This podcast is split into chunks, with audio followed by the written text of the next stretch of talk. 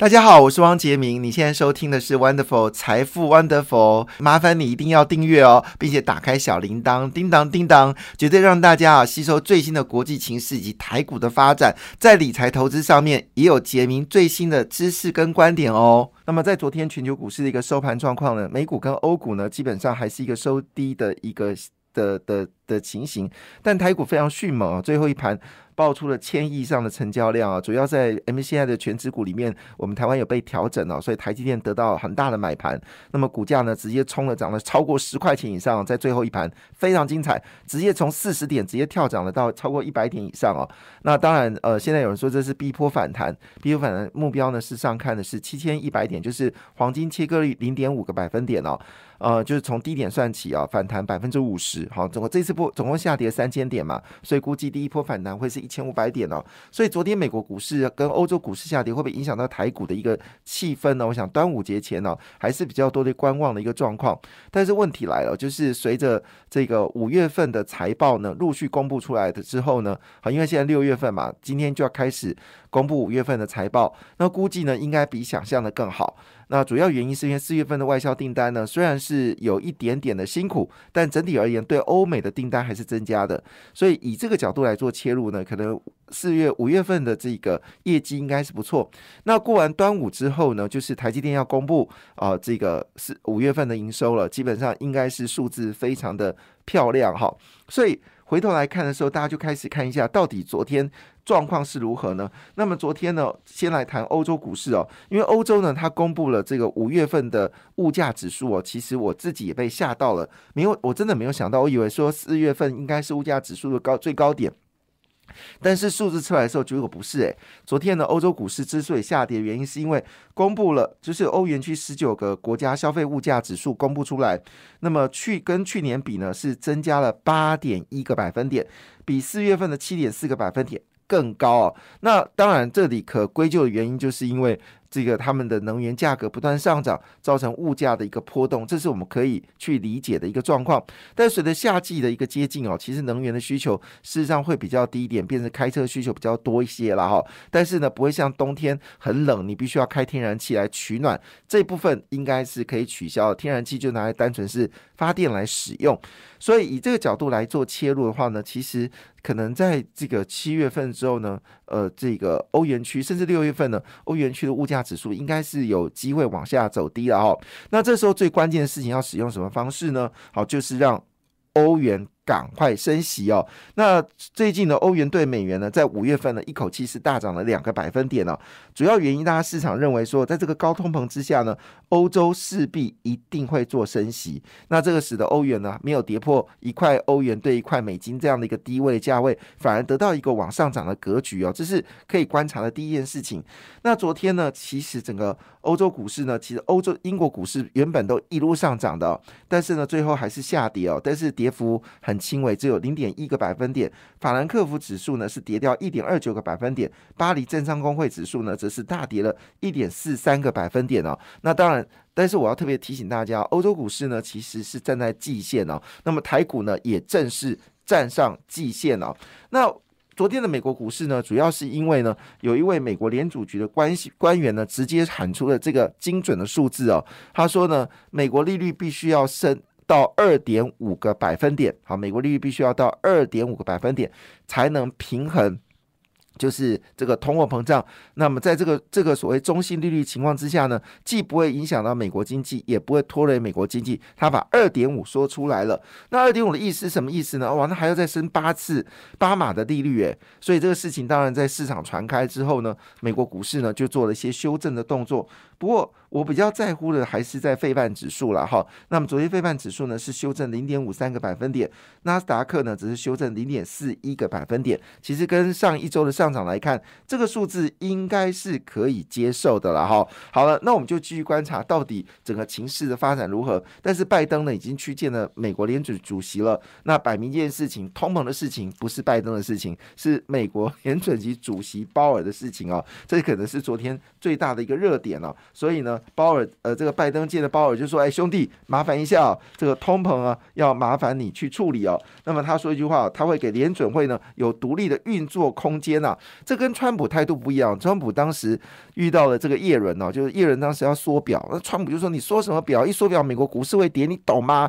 美国股市很重要，很重要，很重要。”那时候叶伦呢，当然是承承受了很大压力哦，但是叶伦还是决定缩表。那果不其然，他就被被换掉嘛，哈，换成了这个啊鲍尔哈 Bernanke 呃 Bernanke 换成本呃 Bernanke 叶伦好鲍尔对，那就换成了鲍尔，鲍尔一直做到现在嘛，哈，所以这个整个过程当中看出来，其实拜登心中的焦虑有多严重，因为通膨现在连在美国连奶粉都买不到，你能想象美国买不到奶粉？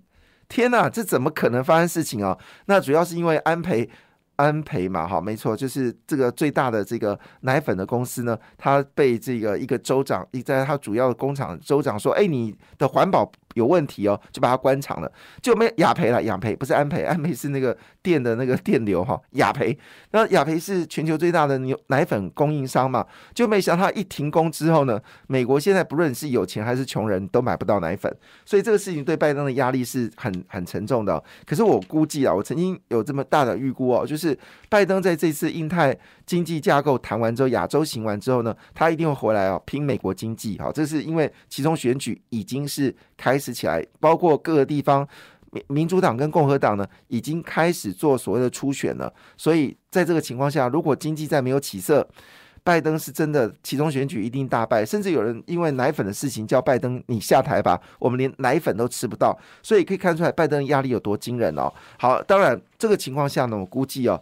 在这个拜登的四大计划呢会持续的执行哦。那么第一个计划当然就是说大五 G 计划，包括新的通讯的部分，还有另外就是我们说的晶片计划，然后就是自制晶片，包括台积电还有这个三星，好都去了这个美国设晶圆厂。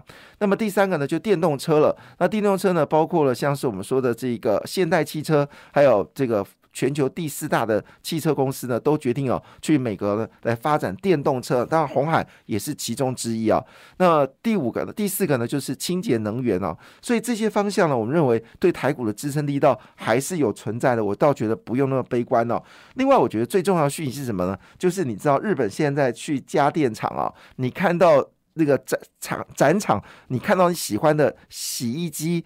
冰箱你很喜欢对不对？结果你要去看价钱的时候，说对不起，我们不接受新的订单了，因为日本现在家电呢缺电，缺呃家电呢缺货潮，基本上他们说叫短期无解，主要原因就是因为晶片短缺。所以有人说这个台股在跌是跌的莫名其妙，因为台湾基本上是全世界最重要的这个晶片供应商的国家啊。那这 所以换个角度来说，如果这个中国缺晶片，日本缺晶片，台湾怎么可能会有这个下跌的过程呢？所以就有一些呃大型的这些 IC 设计厂商啊，因为外资都看衰台湾嘛，他们都暴怒说你乱讲，我们其实订单接到一个爆。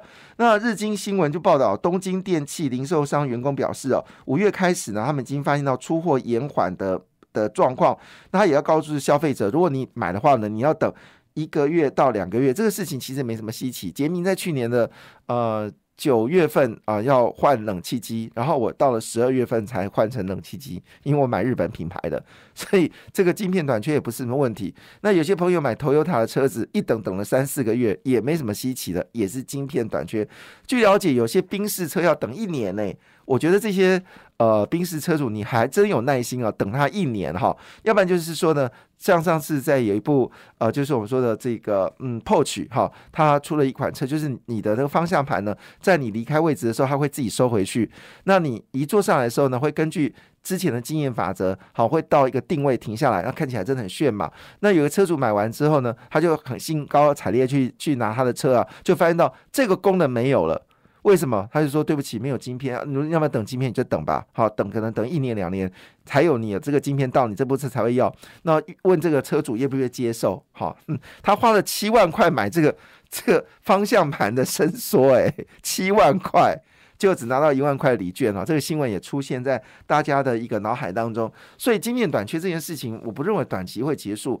所以，表示现在市场力度还是很高的。所以，那台湾成为全球主要的七十六 percent 的晶片的制造制造国家，全世界的晶片七十六 percent 是台湾制造，你能想象吗？真的，我觉得非常了不起耶，七十六 percent 好不好？之前是六十五嘛，现在已经升到七十六 percent。那当然最大贡献的台积电了，因为高阶制程部分九十五个百分点的高阶制程的晶片都在台湾生产哦，所以昨天。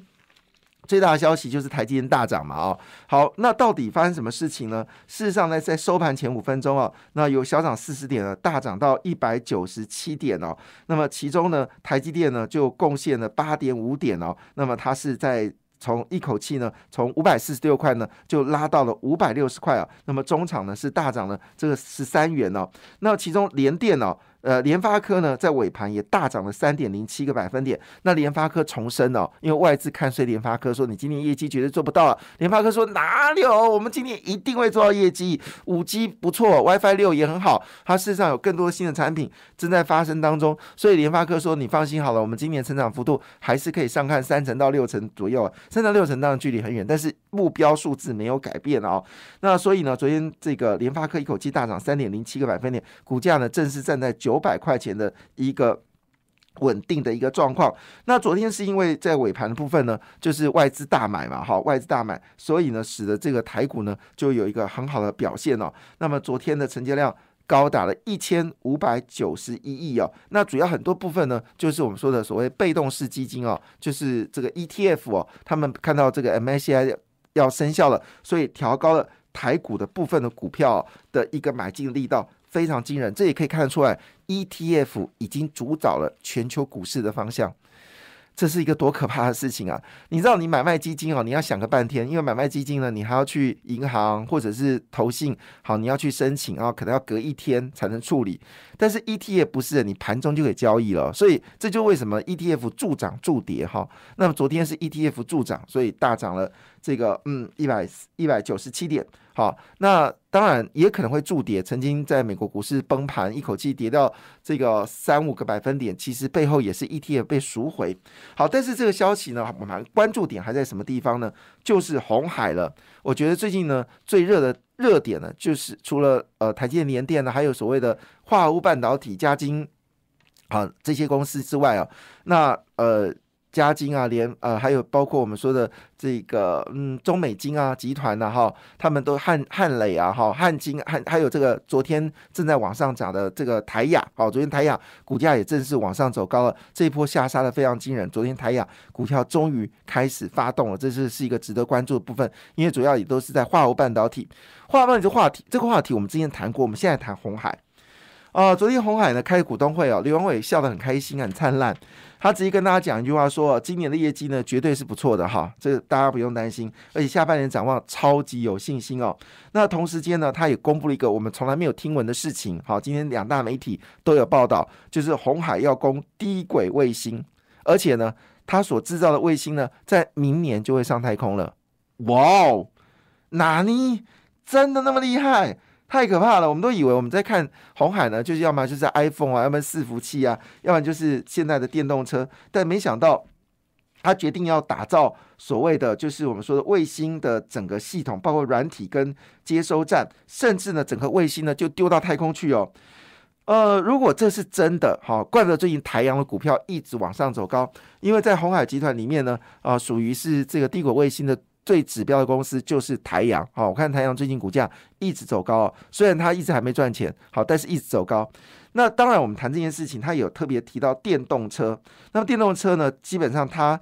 在今年呢，还科技日还会另外，它现在已经有三款电动车了嘛，哈，它预计呢还要再出另外两款的新车哦，那么所以这个出车的比例是越来越高，所以电动车业务呢已经是就是变成箭在弦上哦。那他这里提到会交过广宇呢来统合来处理整个电动车的一个方向，那广宇在自动化的能力呢应该是红海里面最强的，所以呢广宇最近股价呢也是温和的一个走高。那另外一部分呢，就是半导体的部分哦。我们知道，其实呃，刘阳伟的动作非常大，他在马来西亚已经要设晶圆厂了。哦他本身也有封测公司哦，不过这个封测公司在中国哈，不是在台湾，所以我们比较陌生。所以也就是说，他封测已经做好，就是封装测试嘛。你东西做好就是要总是要包装嘛哈，封装测试就这样子，也要测试你的产品好不好。晶圆代工、IC 设计、晶圆代工、封装测试，然后接下来就是。放在这个主机板哈，印刷电路板然后变成主机板哈，这个是我们说的一贯化的一个流程。那其实，在半导体部分，哦，之之前的标股叫天宇嘛，就是小晶片的部分。那他现在说一句话，说他们将要自有百分之九十以上的规格，他们可能要自己来生产。哇，这个消息可是大消息哦。那我们知道，其实，在半导体部分呢，替整个半导体这个红海集团来做半导体设备的公司呢，它的名字呢就叫做金鼎。那么金鼎呢，其实也跟就是应用材料美国最大的半导体设备厂商呢，彼此呢也有一些股权的一个交换。所以呢，好，这个我们说的这个是有关这在半导体部分哦，是金鼎。